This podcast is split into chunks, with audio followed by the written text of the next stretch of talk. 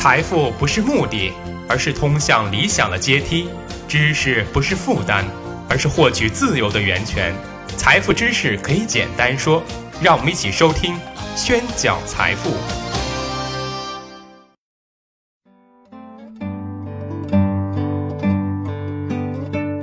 欢迎大家收听《宣讲财富》，我是张宣成。关于通货膨胀的话题，我们已经讲过两期了。第一期我们介绍了什么是通货膨胀，解释了为什么通货膨胀会让我们买东西越来越贵。第二期呢，我们解释了通货膨胀为什么会让我们存进银行的钱变成负资产，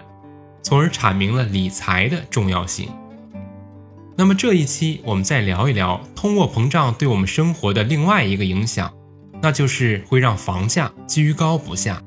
可能有朋友会说，房价高这很简单啊。不是说通货膨胀会造成货币贬值、物价上涨吗？那房价当然涨喽。我们说造成房价上涨的因素有很多，例如物价上涨带动原材料成本上涨而造成房价上涨；社会游资抱团炒房、囤货居奇而造成房价上涨；土地供需关系不匹配会造成房价上涨；人口大规模持续导入会造成房价上涨等等。除此以外，还有另外一个重要原因，我们很难想到的，那就是地方政府会造成房价上涨。怎么讲呢？我们说，国家为了刺激经济而大量发行货币，通过购买五大行的债券把钱注入银行，那么银行呢，就会大量的把钱通过降息、降准、低成本的贷款给那些需要钱的企业，从而刺激实体经济增长。而各地的政府知道自己管辖范围内的企业有钱了，政府就想啊，我怎么能分一勺羹呢？让我在职这三至五年内让业绩好看一些。如果让他们发展自己的主营业务的话，太慢了，怎么办呢？有了，卖地让大家盖楼房，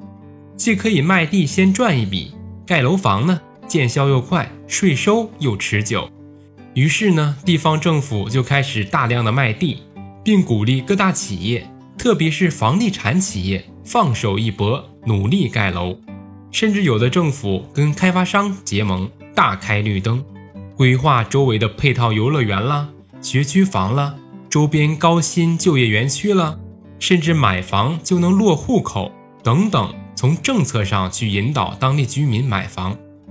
而开发商呢，也无所不用其极的去推销。营造出你过了这个村儿就没有这个店儿了，今天买明天就赚的各种各样的热烈气氛。当地居民当然不知道这背后的故事了，于是呢，就不在意自己是否真的需要，只在意旁边的主题乐园，在乎周边的高薪就业，在乎买房落户，更在意的是房价飞涨带来的表面繁荣。如此以往，地王楼王频出。高价房让政府赚了，房地产商赚了，当地居民也赚了。可能有朋友会问到：既然是你好我好大家好，那为什么国家还要每年出限制政策呢？习大大在今年的两会上重申了一个重要观点，那就是房子是用来住的，而不是用来炒的。这句话道明了房子的本质。那么假设你就一个人。是不是只需要一套房就能保证温暖了呢？可是你却买了第二套房，因为你觉得贷款利息低，可以贷款投资倒房。可如果有一天房价下跌了，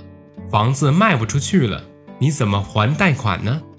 就像我们第一期讲的博傻理论，你不管不顾的高价买了你实际不需要的房子，因为你认为总会有人接盘。假设你是最后一个接盘的呢，所以炒房有风险，国家呢不能让这种风险肆意蔓延。而且最重要的一点，在实体经济发展缓慢的情况下，国家为了刺激经济发展而冒着通货膨胀的风险，大量的发行货币，却被各大企业拿来转手成立了投资公司，参与到了房地产行业中去。这也是我们这几年经常看到的所谓的企业转型中的弊病，各大中小企业都要成立个房地产部门，因为看到房地产行业赚钱快，可是实体经济呢依旧萎靡不振，一旦风险集中爆发，就会产生连锁反应。例如，一旦当买房需求戛然而止时，房地产公司就面临着还贷款压力，而银行呢，怕坏账出现，就会收紧贷款，尽量不贷给中小企业。而中小企业呢，就只有通过小额贷款公司、网上 P2P 公司，甚至非法渠道去借贷高息贷款，这就会使中小企业原本紧张的资金链更加严峻了。而一旦有资金链断裂的企业出现，这个危机就会直接自下而上的传导，就会发生类似美国次贷危机式的金融危机，国家银行无款可贷。大量中小企业倒闭，资本市场恐慌抛盘，不但会侵害到实体经济，还会危及到国家安全。所以，房地产行业虽然赚钱，但是国家却要每年都出调控政策，卸掉房地产行业的虚火，实现房子是用来住的，而不是用来炒的本质。而如何调控，就要看领导层的智慧了，既不能调控力度太大，造成恐慌性抛盘。又不能不痛不痒，这就好像房地产行业就是一个赌场，而地方政府、房地产企业、当地居民就是这个赌场上的小赌怡情的赌徒们，而国家呢，就是为这些赌徒服务的仆人们。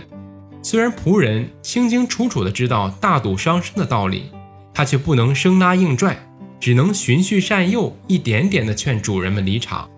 所以趋利避害是人性。只要有钱赚，不管是政府还是企业，还是我们个人，都不会轻易离场。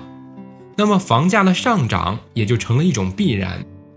而只有当人们理性和深刻的意识到房价的过快上涨会对国家、对社会、对自己造成伤害时，房价才有可能回归。谢谢大家收听，我是张宣成。